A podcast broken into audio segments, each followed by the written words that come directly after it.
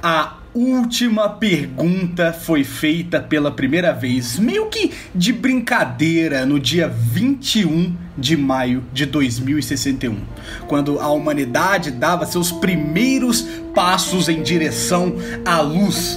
A questão nasceu como resultado de uma aposta de 5 dólares movido a álcool e aconteceu da seguinte forma.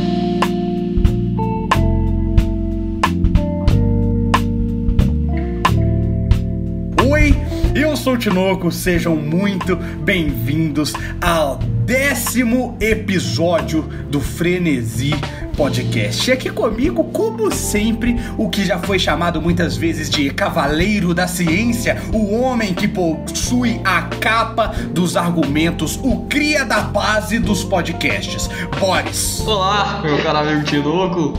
Olá, meus queridos e queridas ouvintes. Hoje nós chegamos no tão esperado episódio 10 e, como prometido, um episódio especial. Com certeza, é um episódio especial. É um especial. Esse aqui, mano, Especial. esse episódio vocês não, não estão nem assim esperando pelo que vai acontecer, mano. Pelo amor de Deus. Hoje a gente vai falar aqui de um conto. Um conto de um, um grandíssimo escritor chamado Isaac Asimov. E a gente vai ler a última pergunta. A gente vai ler o conto, mais ou menos, né? Talvez pouco resumido, talvez. Sim, sim. Mas vai dar pra pegar a ideia dele e no final a gente vai discutir sobre, debater e eu acho que vocês vão gostar. É um conto bem bacana. Não, mas com certeza vão gostar. Mano, é porque, tipo assim, se a pessoa chegou a ouvir até o décimo episódio, ela com certeza vai gostar, porque tem tudo a ver com os- as coisas que a gente já falou. Tem a ver com computador, tem a ver com o espaço, tem a ver com brisa filosófica e tem a ver com todas as questões que regem o universo hoje. É, exatamente. exatamente. É, basicamente. Você vai gostar, você vai gostar. É, então, jeito, eu acho que é tem a mais a gente, né? É, né, é, é o principal, né, mano? É. Tem a gente aqui que somos dois grandes especialistas em tudo que a gente vai falar aqui mais uma vez, né? Obviamente. Aqui eu sei de tudo que, né? Explicando assim. Pode, pode ficar tranquilo. Não estaria fazendo isso aqui, né? Não, eu nunca faria um conteúdo sem saber sobre o que eu falo. Não, pelo amor de Deus, sou responsável. né? Tá,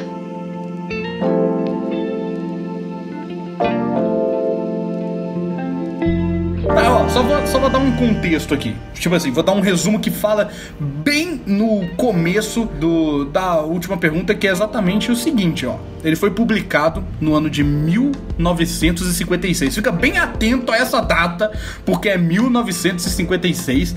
E dizem, né? O Isaac Asimov mesmo falou que é um passeio pelo hiperespaço e por vários palpites certeiros sobre o futuro, desde a internet até supercomputadores que aperfeiçoam a si mesmo. Fala dele, fala dele. Vai falando dele. Mano, é, tipo, pra quem não sabe, velho, Isaac Asimov foi assim.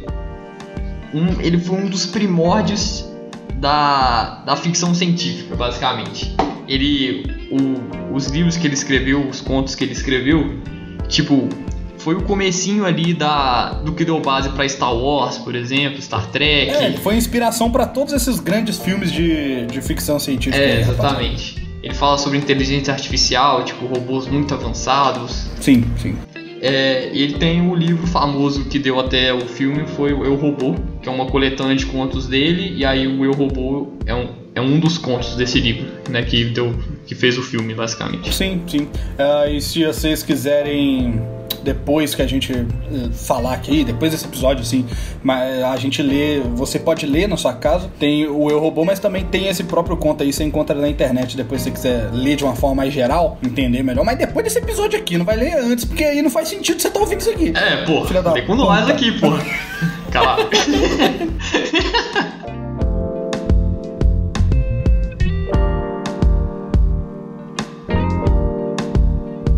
Alexander Adel e Bertrand Lupov eram dois dos fiéis assistentes de Multivac. Eles conheciam melhor do que qualquer outro ser humano do planeta o que se passava por trás das milhas e milhas. Vamos falar metros e metros aqui, porque milha é sacanagem, né? Metros e metros da carcaça luminosa, fria e ruidosa daquele gigantesco computador. Ainda assim, os dois homens tinham apenas uma vaga noção do plano geral de circuitos que há muito haviam crescido, além do ponto em que que um humano solitário poderia sequer tentar entender. Ó, a Multivac, ele era um computador que se ajustava e se corrigia sozinho. E assim tinha de ser, pois nenhum ser humano podia fazer com velocidade suficiente e nem de uma forma adequada para que seja feita de mãos humanas. Desse modo, o Adel e o Lupov operavam o gigante apenas sutil e superficialmente, ali assim, só, só de revesgueio, porque ela conseguia fazer isso sozinho, né? Era um computador que se ajeitava sozinho. Ele simplesmente o alimentava com novos dados, ajustavam as perguntas de acordo com a necessidade do sistema e traduziam as respostas que lhe eram fornecidas, porque como todo mundo sabe, o computador ele vai responder da maneira mais computadoramente possível. E ele só pegava ali e falava: "Hum, isso aqui quer dizer isso aqui e isso aqui quer dizer isso aqui". É verdade. O- os dois, eles, assim como todo mundo que trabalhava nessa função, tinha todo o direito de compartilhar da glória que era a Multivac. Por décadas, Multivac ajudou a proteger as naves e. O que, que é enredar, mano? Hum? Por décadas, Multivac ajudou a projetar as naves e alinhar as trajetórias que permitiram ao homem chegar à Lua, Marte e Vênus. Mas, para além desses planetas, os poucos recursos da Terra não foram capazes de sustentar a exploração acabou com os recursos da Terra. Já era. Só que agora precisava de uma quantidade de energia grande demais para viagens muito longas. E a Terra explorava suas reservas de carvão, urânio com eficiência crescente, mas havia um limite para a quantidade de ambos. É, mano, olha, literalmente aqui, vou, ó, explicando, mostrando mais uma vez que isso aqui foi escrito em 1956, mano, e já falava de ir à Lua e a Marte, coisa que a gente só tá conseguindo fazer hoje, a Marte hoje, né? A Lua, É. né? Exatamente. Mas- É. E Vênus, porra, nem pensa. É, nem, nem tem nem. é, enfim. Ah, mas assim, lentamente a Multivac ele acumulou conhecimento suficiente para responder algumas questões profundas com uma maior fundamentação. Ela estava, ela estava começando a conseguir responder de uma maneira mais, ah, putz, inteligente, talvez seja a palavra, conseguir É. responder mais de uma forma mais ideal as perguntas feitas, mas em 14 de maio de 2061, o que não passava de uma teoria se tornou real. A energia do Sol foi capturada por completa, convertida e utilizada diretamente em escala planetária em todo o planeta Terra. Toda a Terra paralisou suas usinas de carvão e fissões de urânio. Agora não precisa mais disso. Girando a alavanca que conectou o planeta inteiro a uma pequena estação de uma milha de diâmetro, orbitando a Milha? uma milha é foda. Na Tora, qual que é a conversão de milha pra metro, velho? Sacanagem, pô. 1,6 km de diâmetro, uma pequena estação orbitava a Terra a metade da distância da Lua. O mundo passou a correr através de feixes invisíveis de energia solar. Caralho, muito É, foda, mano. Eles dele, conseguiram capturar a energia do Sol inteira. Inteira. Não precisa de mais carvão, urânio, foda-se. Agora eles pegaram a energia solar inteira e estão usando pra sustentar a Terra. Sim, mano. Nossa, muito da hora. Tá. É muito doido. Sete dias não foram suficientes para diminuir a glória do feito. E Adel e Lupov finalmente conseguiram escapar das suas funções e encontrar-se ali em segredo, onde ninguém pensaria em procurá-los. Nas câmaras desertas subterrâneas, onde se encontravam as porções do esplendoroso corpo enterrado da Multivac. O que, que ele tá querendo dizer aqui é que eles fugiram do trampo pra poder se encontrar ali, bem num lugarzinho ali onde tava o corpo da Multivac, onde ficava o sistema inteiro da Multivac. Fica de boa ali, né? é, ficar ali tranquilo. Tranquilo. Mas ó, a princípio, assim, né? Sem intenção nenhuma, eles não tinham a intenção de incomodar a Multivac. Só tava ali, tranquilo, na dele, safe. E, obviamente, haviam trazido uma garrafa consigo e a única preocupação dos dois era relaxar na companhia do outro e da bebida. safe, né, moleque? Perfeito, perfeito. Faltou ali só um churrasquinho. Churrasquinho.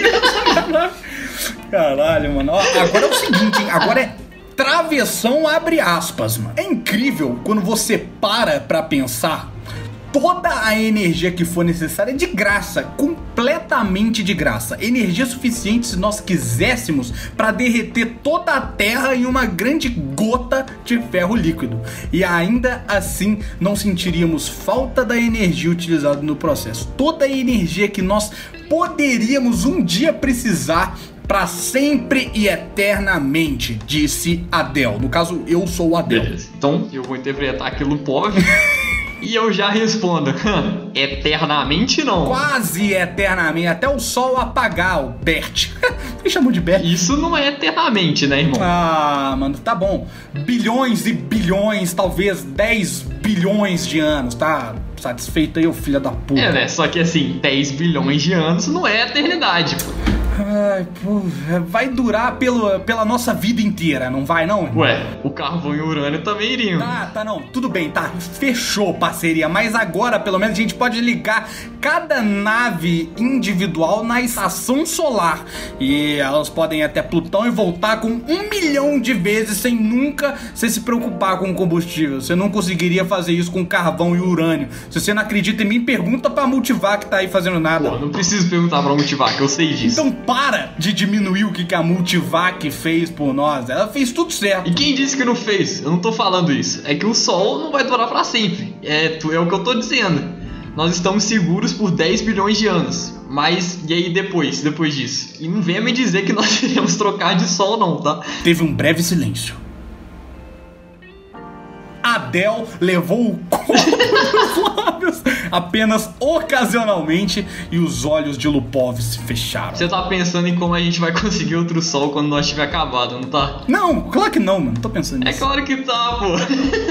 Você é fraco em lógica, isso é o seu problema. É como o personagem da história, que quando surpreendido por uma chuva, corre para o grupo de árvores e abriga-se embaixo dela. Ele não se preocupa porque quando uma árvore ficar molhada demais, ele vai simplesmente ir para baixo de outra. Entendi, mano. Entendi de boa. Não precisa ficar gritando e falando dessa forma ridícula comigo, não. De boa. Quando o sol se for, as outras estrelas também já vão ter acabado. É, você pode estar certo. Tudo teve início na explosão cósmica original, o famoso Big Bang. O famoso Deus, né? Aí Continua. Depende pra quem você pergunta. o que quer que tenha sido. E tudo terá um fim quando as estrelas se apagarem. Algumas se apagam mais rápido do que outras. Então, né, as gigantes não duram 100 milhões de anos. O Sol vai brilhar por 10 bilhões de anos. E talvez as anãs permaneçam assim por 200 bilhões de anos. Mas se você der trilhões de anos, só vai restar a escuridão. A entropia deve aumentar ao seu máximo e é tudo. É, eu sei tudo sobre entropia, mano. Não precisa ficar me falando. Duvido que saiba. eu sei tanto quanto você, mano. Então você sabe que um dia tudo terá um fim. Sim. E quem disse que não vai ter? Você disse, caralho. Você disse que nós tínhamos toda a energia que precisávamos. Pra sempre. Você disse pra sempre. Talvez a gente possa reconstruir as coisas de volta um dia, tá ligado? Nunca, por que não? Algum dia, mano, algum dia, velho. Nunca, nunca. Pergunta pra Multivac. Você pergunta pra Multivac, eu te desafio. Após 5 dólares, que isso não pode ser feito. Casado. mano. Casado, mano. É, o Adel, que no caso eu, tava bêbado o bastante pra tentar e sóbrio o suficiente pra construir uma sentença com símbolos e as operações necessárias em uma questão em que, em palavras, poderia ser a seguinte: a humanidade poderá um dia, sem nenhuma energia disponível, ser capaz de reconstituir o Sol, a juventude, mesmo depois da sua morte? Ou talvez a pergunta pode ser posta de forma mais simples, da seguinte maneira: A quantidade total de entropia no universo pode ser revertida? A Multivac ela ficou completamente em silêncio, as luzes começaram a dar uma cessada e os estalos começaram pá, pá, pá. Pim! É, então os tags assustados já não conseguiam mais segurar a respiração. Houve uma súbita volta à vida no visor integrado àquela porção de Multivac. Cinco palavras foram impressas, dados insuficientes para respostas significativas. Na manhã seguinte, os dois já estavam com dor de cabeça, a boca seca, uma, uma ressaquinha de leve e já nem se lembravam mais do que estava acontecendo.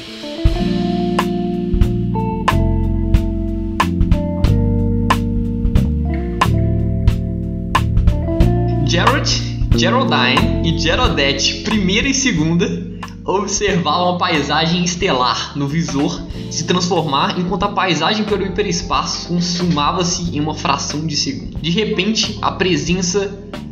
Porra, mano, não sei o que é fulgurante, cara. Caralho, cara. O vocabulário é foda, né, mano? É foda. De repente, a presença brilhante das estrelas deu lugar a um disco solitário e brilhante, semelhante a uma peça de mármore centralizada no televisor. Esse é o X23. Disse Gerald, que no caso vai ser eu. Então as pequenas Geraldettes. é. Parece.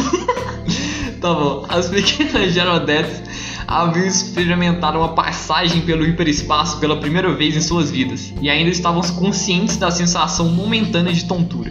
Elas cessaram as risadas, começaram a correr em volta da mãe gritando: Nós chegamos em X23, nós chegamos em X23. Puta, foda que tem três personagens, né, mano? Vou ter que mudar de voz aqui. Posso mudar de voz? Beleza. Quietas, crianças! Disse a Geraldine, que também sou eu no caso. Você tem certeza, Gerald?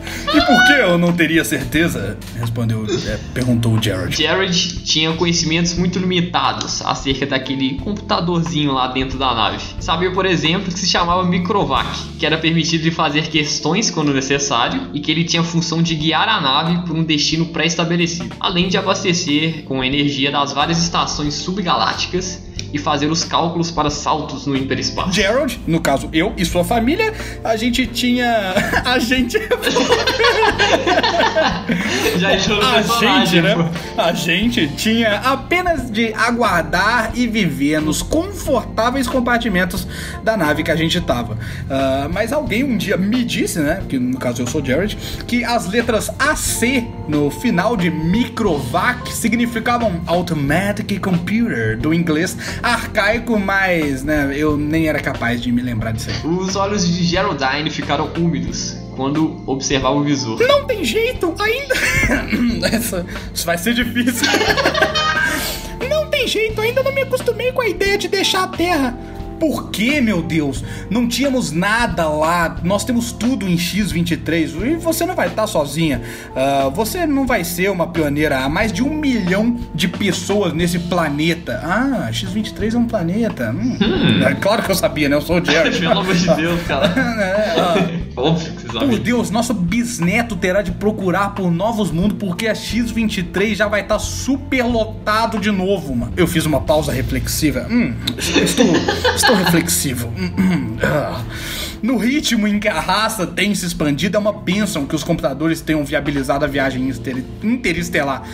Eu sei, eu sei. Nossa, Microvac é, melhor, é o melhor de todos.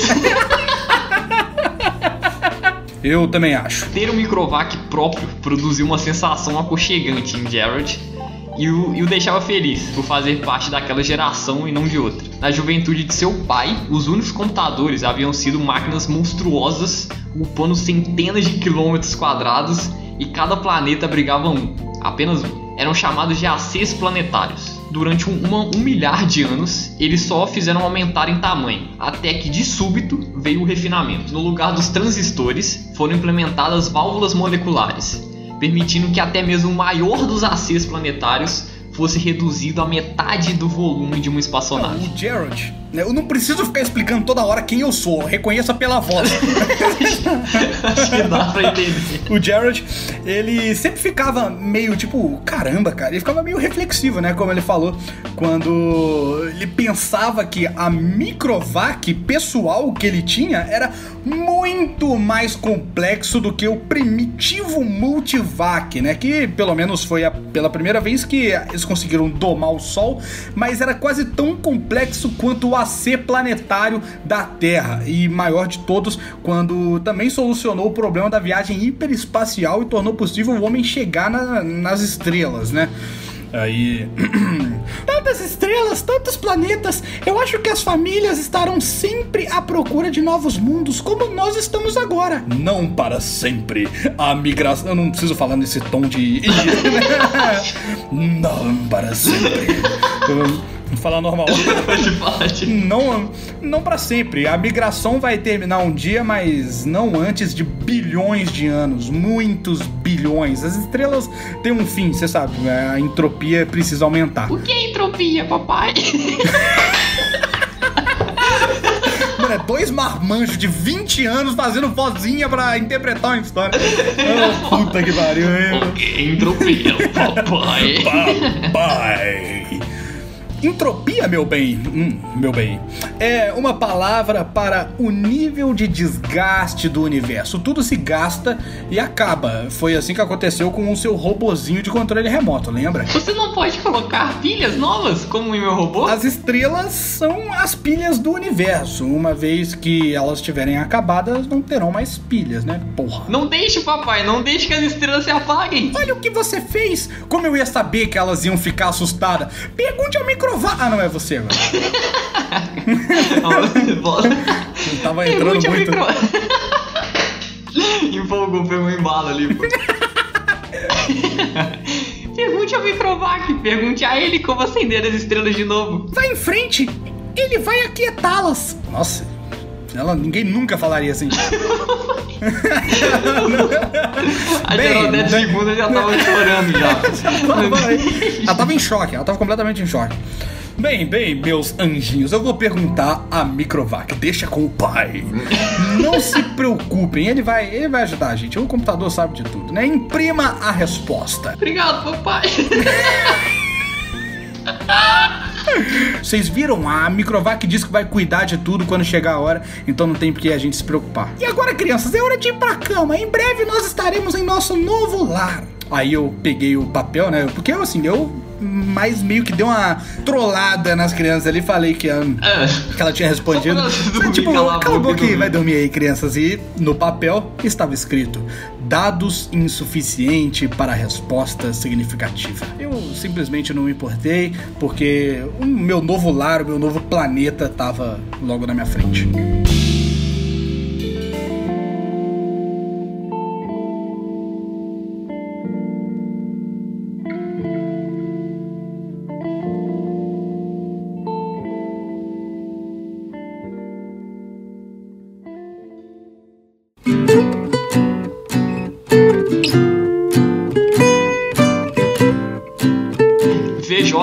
VJ23X de Lamet. Isso é um nome, tá? Pra quem não entende. É, entre parênteses, é um nome, né?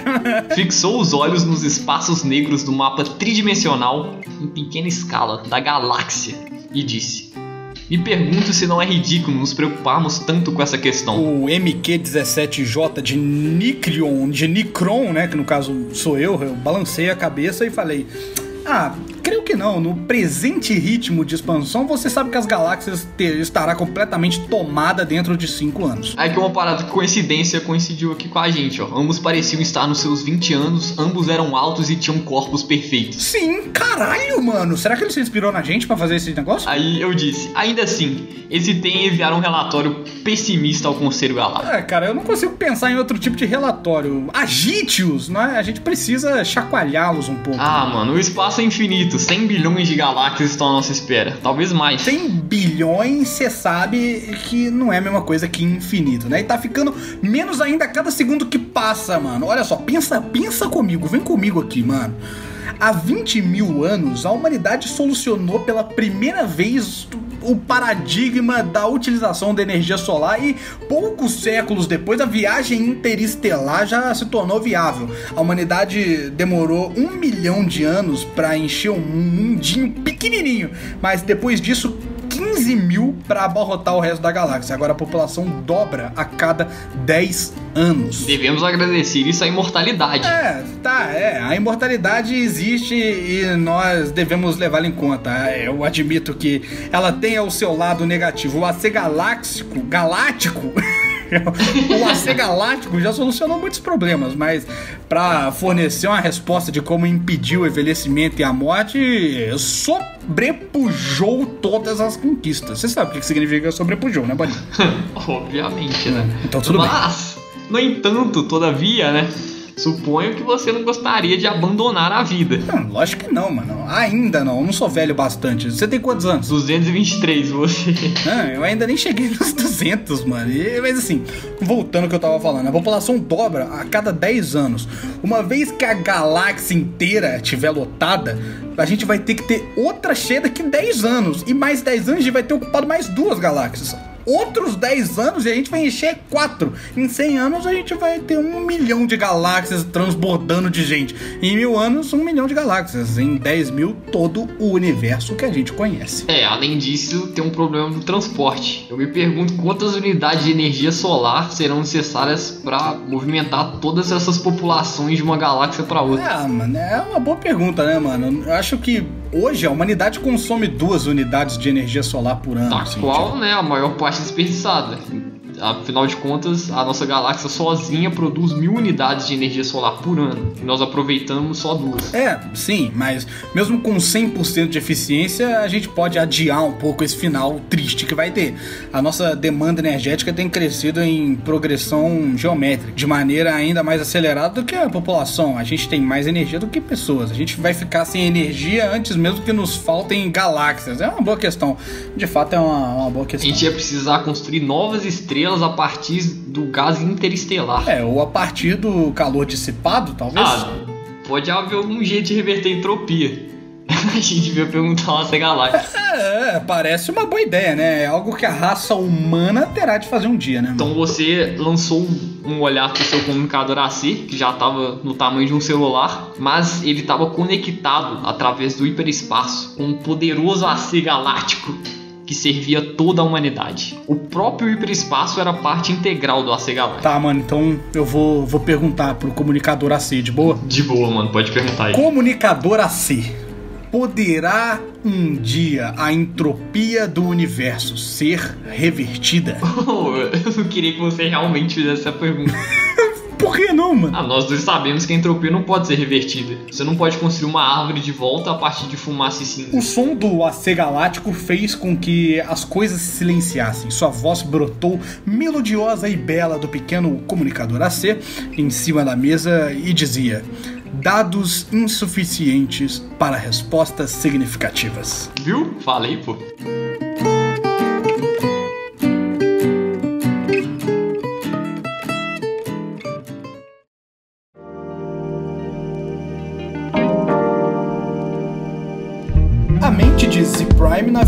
Pela nova galáxia com um leve interesse nos incontáveis turbilhões de estrelas que pontilhavam o espaço. Ele nunca tinha visto aquelas galáxias antes. Será que um dia conseguiria ver todas? Eram tantas, cada uma com a sua carga de humanidade. Ainda que essa carga fosse virtualmente peso morto. Há tempos a verdadeira essência do homem só habitava o espaço. Mentes, não corpos. Há eras os corpos imortais ficaram para trás, em suspensão dos planetas. De quando em quando erguiam-se para realizar alguma atividade material, mas esses momentos se tornavam cada vez mais raros. Além disso, poucos novos indivíduos vinham a se juntar à multidão incrivelmente maciça e gigante de seres humanos. Mas o que importa, havia pouco espaço no universo para novos indivíduos. O Z-Prime deixou seus devaneios para trás ao cruzar com os filamentos emaranhados de outra mente que estava vagando pelo universo. Sou o Z-Prime, e você? Eu sou o Dizabum, e qual que é a sua galáxia? Nós chamamos apenas de galáxia, e você? Eu acho que. É, meio que eu também, mas. Eu acho que todos os homens chamam suas galáxias de galáxia, não? É, é verdade, já que todas as galáxias são iguais. Não, nem todas, né, mano? Uma em particular deu origem à raça humana, né? Isso faz ela ser diferente. É, em qual delas? Putz, faço ideia, mano. Eu acho que o AC Universal deve saber. A percepção de Z-Prime se expandiu até que as próprias galáxias se encolhessem e se transformassem em uma infinidade de pontos difusos a brilhar sobre um largo plano de fundo. Tantos bilhões e bilhões de galáxias, todas abrigando seus seres imortais, todas contando com o peso da inteligência em mentes que vagavam livremente pelo espaço. E ainda assim, nenhuma delas se afigurava singular o bastante para merecer o título de galáxia original. Apesar das, das aparências, uma delas, em um passado muito distante, foi a única do universo a abrigar a espécie humana. E aí o Z-Prime, eu, né? chamou, ele simplesmente chamou. A ser universal. Em qual galáxia nasceu o homem? O AC Universal, ele obviamente ouviu, porque em em cada mundo, através do todo o que a gente conhece como espaço, é, os seus receptores faziam-se presentes e cada receptor ligava-se a um ponto desconhecido onde se assentava o AC universal através do hiperespaço. É, eu sabia que o único homem cujos pensamentos haviam penetrado no campo de percepção do AC universal e tudo que ele viu foi um globo brilhante difícil de enxergar, com dois pés de comprimento. A maior parte dele permanece no hiperespaço, né, onde não é possível imaginar suas proporções. Ninguém podia, pois a última vez que alguém ajudou a construir um AC universal já fazia muito e muito tempo. Cada AC universal planejava e construía seu sucessor, no qual toda a bagagem única de informações era inserida. O AC universal interrompeu os pensamentos de Z Prime, não com palavras, mas com a sua orientação. Sua mente foi guiada através do espesso oceano das galáxias e uma em particular expandiu-se em suas estrelas, abriu as estrelas e ele pôde ver. E um pensamento me alcançou, infinitamente distante, infinitamente claro. Esta é a única galáxia original do homem. Ela não tinha nada de especial, era como tantas outras eu fiquei desapontado. E alguma dessas é a estrela original do homem? O AC Universal disse: a estrela original do homem entrou em colapso. Agora é uma anã branca. Os homens que lá viviam morreram? Um novo mundo foi erguido para seus corpos há tempos. Não, sim, eu imaginava. Mas o que aconteceu? As estrelas estão morrendo. Aquela que serviu de berço à humanidade já tá morta. Mas todas vão morrer um dia, não? Não, sim. Mas quando toda a energia acabar, nossos corpos irão finalmente morrer. E você e eu partiremos juntos com ele. Não, mas isso aí vai levar bilhões de anos. Não, mas eu não quero que isso aconteça nem em bilhões de anos. A ser universal, como a morte das estrelas podem ser evitadas? Você perguntou se há como reverter a entropia. E o AC Universal respondeu: ainda não há dados suficientes para uma resposta significativa. Os pensamentos de Z-Prime retornaram para sua galáxia. Não dispensou mais a atenção de D-Zub-1, cujo corpo poderia estar a trilhões de anos-luz de lá ou na estrela vizinha ali do corpo de Z-Prime. Simplesmente não importava. É, e o triste, né, com a resposta, fui coletei alguns hidrogênios interestelares para construir uma pequena estrela, só para mim. Se as estrelas devem morrer, pelo menos algumas ainda podem ser construídas.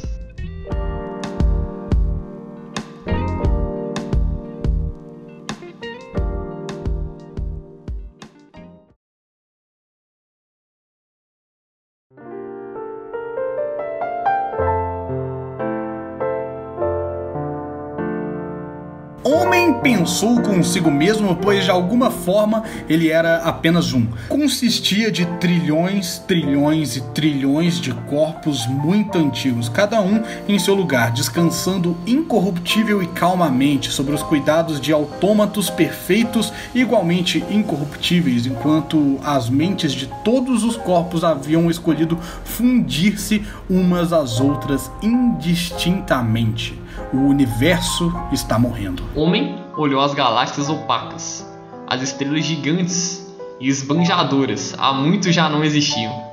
Desde o passado mais remoto, praticamente todas as estrelas consistiam-se em anãs brancas, lentamente esvaindo-se em direção à morte. Novas estrelas foram construídas a partir da poeira interestelar, algumas por processo natural, outras pelo próprio homem, e essas também já estavam em seus momentos finais. As anãs brancas ainda podiam colidir-se, e das enormes forças resultantes, novas estrelas nasceram, mas apenas na proporção de uma nova estrela para cada mil anãs brancas destruídas e essas também se apagariam um dia. Aí o homem que sou eu falei, cuidadosamente controlada pelo AC cósmico. A energia que resta em todo o universo ainda vai durar por bilhão de anos. Ainda assim, vai eventualmente acabar. Por mais que possa ser poupada, uma vez gasta, não há como recuperá-la a entropia precisa aumentar ao seu máximo. Pode a entropia ser revertida? Eu vou perguntar para ser cósmico. Só, só para explicar aqui, é, o homem é formado de vários homens, então ele meio que tá conversando sozinho, mas. Perfeito. A gente vai falar quando for o AC cósmico falando. O AC cósmico já cercava por todos os lados, não, não através do espaço. Nenhuma parte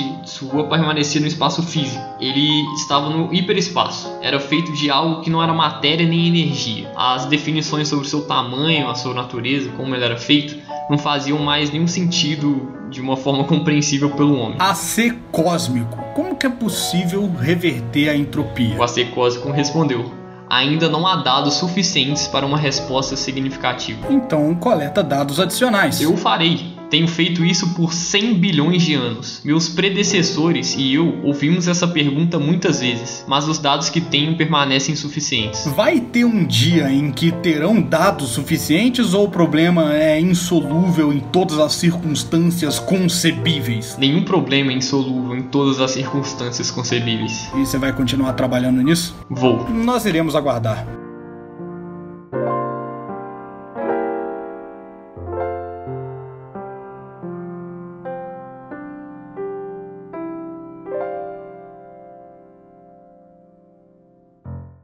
As estrelas e as galáxias se apagaram e morreram. O espaço tornou-se negro após 10 trilhões de anos de atividade. Um a um, o homem fundiu-se ao AC, cada corpo físico perdendo a sua identidade mental, acontecimento que era de alguma forma benéfico. A última mente humana parou antes da fusão, olhando para o espaço vazio, a não ser pelos restos de uma estrela negra e um punhado de matéria extremamente rarefeita, agitada aleatoriamente pelo calor que aos poucos se dissipava, em direção ao zero absoluto. A ser, esse é o fim, disse o homem, né? Que no caso sou eu. Não tem como reverter esse caos? Nada pode ser feito? Ainda não há dados suficientes para uma resposta significativa. A última mente humana uniu-se às outras e apenas a C passou a existir. E ainda assim, no hiperespaço. A matéria e a energia se acabaram, e com elas o tempo e o espaço. A C continuava a existir apenas em função da última pergunta que nunca havia sido respondida desde a época que um técnico de computação embriagado, há 10 trilhões de anos, a fizera para um computador que guardava menos semelhanças com a C do que o homem com o homem. Todas as outras questões já tinham sido solucionadas. E até que a derradeira também fosse, o AC não ia descansar da sua própria consciência. E a coleta de dados havia chegado ao seu fim. Não havia mais nada para aprender. No entanto, os dados obtidos ainda precisavam ser cruzados e correlacionados de todas as maneiras possíveis. Um intervalo imensurável foi gasto nesse empreendimento. Finalmente a C descobriu como reverter a direção da entropia. Mas não havia homem algum para quem a C pudesse dar a resposta final. Mas não importava, a resposta, por definição, também tomaria conta disso. Por outro incontável período, a C pensou na melhor maneira de agir. Cuidadosamente, a C organizou o programa. E a C disse: Faça-se a luz.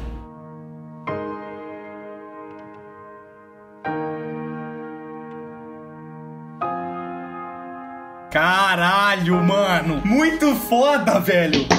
Muito foda, Merece cara. palmas isso aqui, ó. Vai se fuder, mano. Asimov, eu te amo. Puta merda, velho. Cara, muito da hora, muito da hora. Eu acho que deu pra perceber aqui que a gente. ó, A gente falou no início que a gente tava lendo um conto e a gente tentou passar de uma maneira mais simples, assim, tipo, de uma maneira mais divertida ah, sobre esse conto, cara. E esse conto é muito da hora. Não, muito, muito da hora, cara.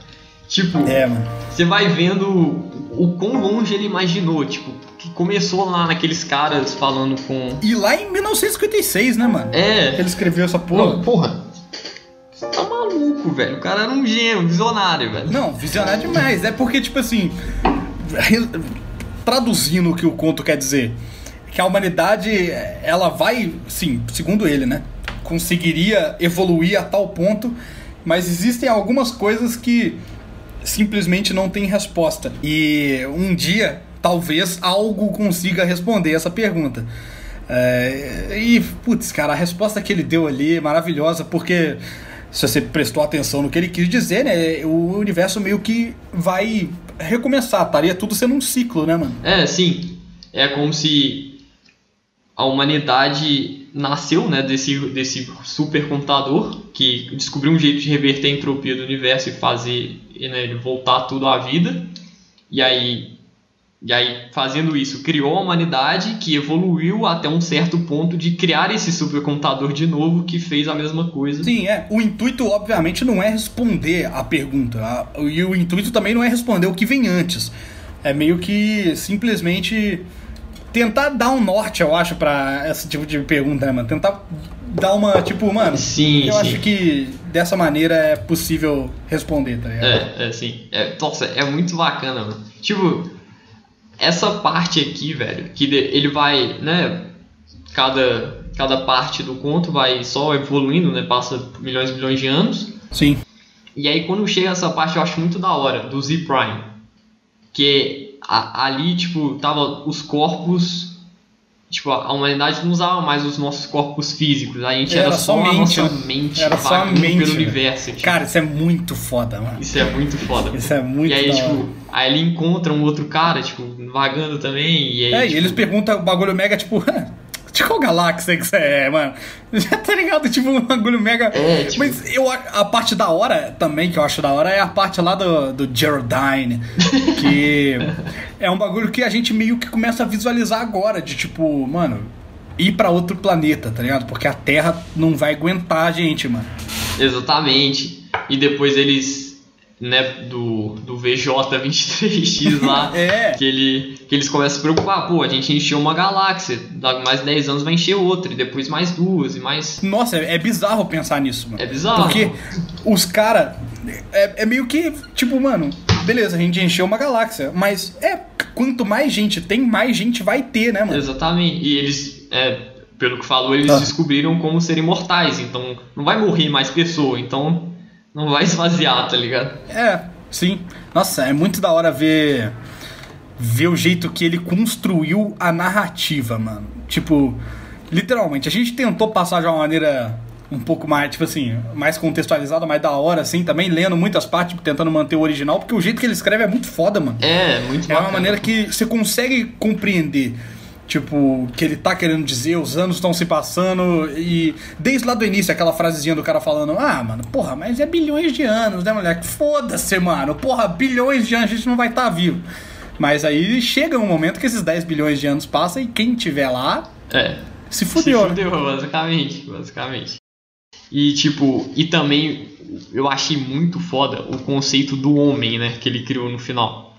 Que é tipo, Sim, toda a humanidade muito meio que se juntou numa mente só. É, meio, assim, não é isso que quer dizer, mas meio que se tornou Deus, né? Sim, O é. homem se torna Deus. É, é meio que isso, é meio que isso. Tipo, É, depois de juntar todos os pensamentos, todas as mentes humanas, tudo que a gente. Porque ele fala que a gente já tinha resposta pra tudo, menos pra isso.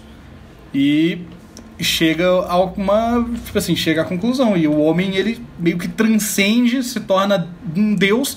Não é. Eu queria muito dizer isso aqui. Esse, o que essa faça-se faça a luz no final, ele não fala. Não, é. Então Deus existe, né? Não é isso que ele tá querendo dizer. Eu vi, eu li uns comentários da galera falando. E tinha uma galera falando, é, então ele provou que Deus existe, né, rapaz? não, é, não, isso. não foi isso que ele quis dizer. Não é isso que ele queria. Eu acho que tá meio longe do que Sim. ele quis dizer. É, ele, ele basicamente, tipo, ele acreditava que, né, que a gente ia chegar num ponto que ia conseguir meio que criar o universo. É, é basicamente isso, mano. A gente cria o universo. Sim. E aí ele Nem vai a gente, né? construindo- O, é o robô que a gente fez, o basicamente. robô que, é, é o robô misturado com o homem. né? É, sim, sim, é verdade, é verdade. Mas a gente vai meio que construindo a narrativa de tipo. A gente vai criar um universo e vai continuar entre as linhas espaciais, tipo. O que ele chama de hiperespaço, não sei se é algo que, tipo, é cogitado existir, ou sei lá, tipo, se faz sentido cientificamente, mas o hiperespaço eh, seria um lugar entre o físico e o não físico, onde a gente continua vivo É, sim, e exatamente. consegue ainda modificar o mesmo corpo o universo físico, né? tendo acabado, o AC universal lá ele continua existindo. Se você quiser ler em casa também, se você pesquisar só a última pergunta, você já encontra um monte de página com esse mesmo texto. Eu acho que o primeiro que você encontrar vai ter exatamente esse texto aqui, que é uma tradução, né? Porque obviamente não vai. O cara não escreveu em português, mas acho que é bem fiel ao. É, sim, tipo, com certeza passa, eu acho, a mensagem que ele queria. Bom, então chegamos ao fim do décimo episódio do Frenesi Podcast. E rapaziada, esse é um projeto que a gente está gostando muito de fazer e é muito bom ver vocês é, interagindo, mandando nas redes sociais, mandando e-mails pra gente, falando como que é da hora e tudo mais. E a gente viu esse conto e falou. pô, mano, esse conto é um conto muito da hora, daria para ler num episódio, e a gente gostou muito desse conto e resolveu ler num episódio especial. E esse décimo episódio ficou muito feliz aí do Borinho ter tá com nós aí nesse projeto, o Borinho, um cara legal, o cavaleiro da ciência, tá sempre aí com a gente e, e é muito da hora, rapaziada. É muito bom É, ver esse é, crescimento. é verdade, pô, muito obrigado, sério mesmo. Tipo, eu, eu, vi, eu vi que vocês mandaram mais e-mails aqui. A gente. No próximo episódio a gente vai ler, porque esse foi um. Sim, sim. Esse foi um especial, né? no, no, no próximo a gente lê os e-mails. Mas eu fico muito feliz de, tipo, vocês. De ver que tem gente que, tipo. Ouve a gente, tipo, acompanha a gente, tá ligado? Todos os episódios e gosta de ouvir. Tipo, é, é meio bizarro pra mim, mas. É, mano, tá ligado? é muito estranho, Mas eu, cara. É, É porque- é muito satisfatório. tipo, É, muito é um obrigado. episódio de tipo uma hora e a galera escuta até o final. A galera vem comentar sobre coisas que a gente falou no final. Tipo, igual o Jorge Pena tá sempre comentando nas minhas redes sociais. É um cara que eu comecei a reparar. Eu não, eu só percebi que ele fazia parte da galera que me assiste e tudo mais quando a gente viu, quando eu vi que, eles, que ele mandava um monte de e-mail. E, pô, mó legal, a gente ficou mó feliz, porque é um trampo, mano. Tipo assim, pode não parecer, mas é um trampo. A gente tem que pensar no bagulho, escrever um roteiro grande, pensar em como fazer. E a gente tá tentando melhorar, independente de não ter um retorno financeiro, mas só de vocês falarem que gostam do que a gente faz e é legal ver a gente falando e tudo mais, já já é gratificante, essa é a palavra. né? É, sim, é verdade. Eu, tipo, é um projeto muito da hora de fazer, mano, porque tipo, é, é- realmente é, é meio trabalhoso, tipo, tem dia que eu tô, não tô com muito com saco de pesquisar a parada, Sim, sim. mas mas é da hora porque acaba me forçando a pesquisar coisas que eu não pesquisaria normalmente, tá ligado? Eu acabo aprendendo coisas que, tipo, se eu não tivesse fazendo podcast, eu ia acabar não aprendendo, tá ligado? É, eu tenho um conhecimento acumulado sobre as sete maravilhas do mundo antigo que são completamente inútil, mas eu É. sei. Mas, tipo, acabei aprendendo. Acabei sabendo. Agora Sim. que sei, já sei. É, tá ligado? E repasso pra você, tá ligado? Sim, nossa. Mas Então, é muito tipo, da hora. Muito obrigado aí pra vocês que acompanharam a gente nesses 10 episódios. Que venham mais 10, que venham mais 100 e a gente consiga trazer mais galera aí pra assistir, porque vocês estão gostando e a gente pretende não parar, independente de, de não ter um retorno financeiro por enquanto, né? Até a gente ficar bilionário por causa de podcast. Mas... Ah, não, é isso. Quando, quando é o meu primeiro bilhão, eu sumi do mapa. Sim, com certeza. Sim. Pode esquecer. Tô sumindo do mapa. Se você quiser mandar e-mails pra gente, arroba frenesi, arroba não, frenesipodcast, arroba gmail.com. Isso. Ah, você pode seguir a gente nas redes sociais, arroba Tinocano TV, arroba Edmundo, underline Xícara. Isso. Muito obrigado por ter ouvido a gente até aqui e eu quero saber as suas palavras finais, Borinho. Cara, é, muito obrigado de novo. E eu, tipo, eu fiquei. Eu gostei desse, desse episódio que eu acho que. Tipo, ele é muito bom pra refletir, tá ligado? Esse conto. Ele traz uma reflexão muito bacana. Sim, a gente pode trazer mais contos, mano. Se tiver mais contos interessantes, se você souber de um conto interessante e quiser mandar no e-mail, a gente pode dar uma pesquisada também. Pode ser legal, se a galera gostar de ouvir uns contos assim, a gente falando da nossa maneira, pode ser legal trazer mais. É, sim, é verdade. E vou deixar uma, deixar uma pergunta. Aí a galera, já que é a última pergunta, né? Vixe. E aí a galera responde. Responde no e-mail aí. É, se vocês acham que, que a humanidade vai chegar tão longe assim, ou a gente vai acabar se matando antes. Uh, boa, hein, mano? Boa, muito boa. Eu vou responder aqui já que, pelo menos eu, pretendo estar morto. Bom, eu vai já vai estar morto já. tá? É, com certeza. Mas, bom, é uma boa pergunta. Responda, manda uns e-mails pra gente e a gente lê no próximo episódio. Exatamente. Então é isso. Muito obrigado aí por ter ouvido até aqui. Tamo junto. Esse é o Frenesi Podcast e queremos você no próximo, no próximo podcast ouvindo o que a gente tá falando. Exatamente. Perfeito. Muito obrigado a todos. Tchau.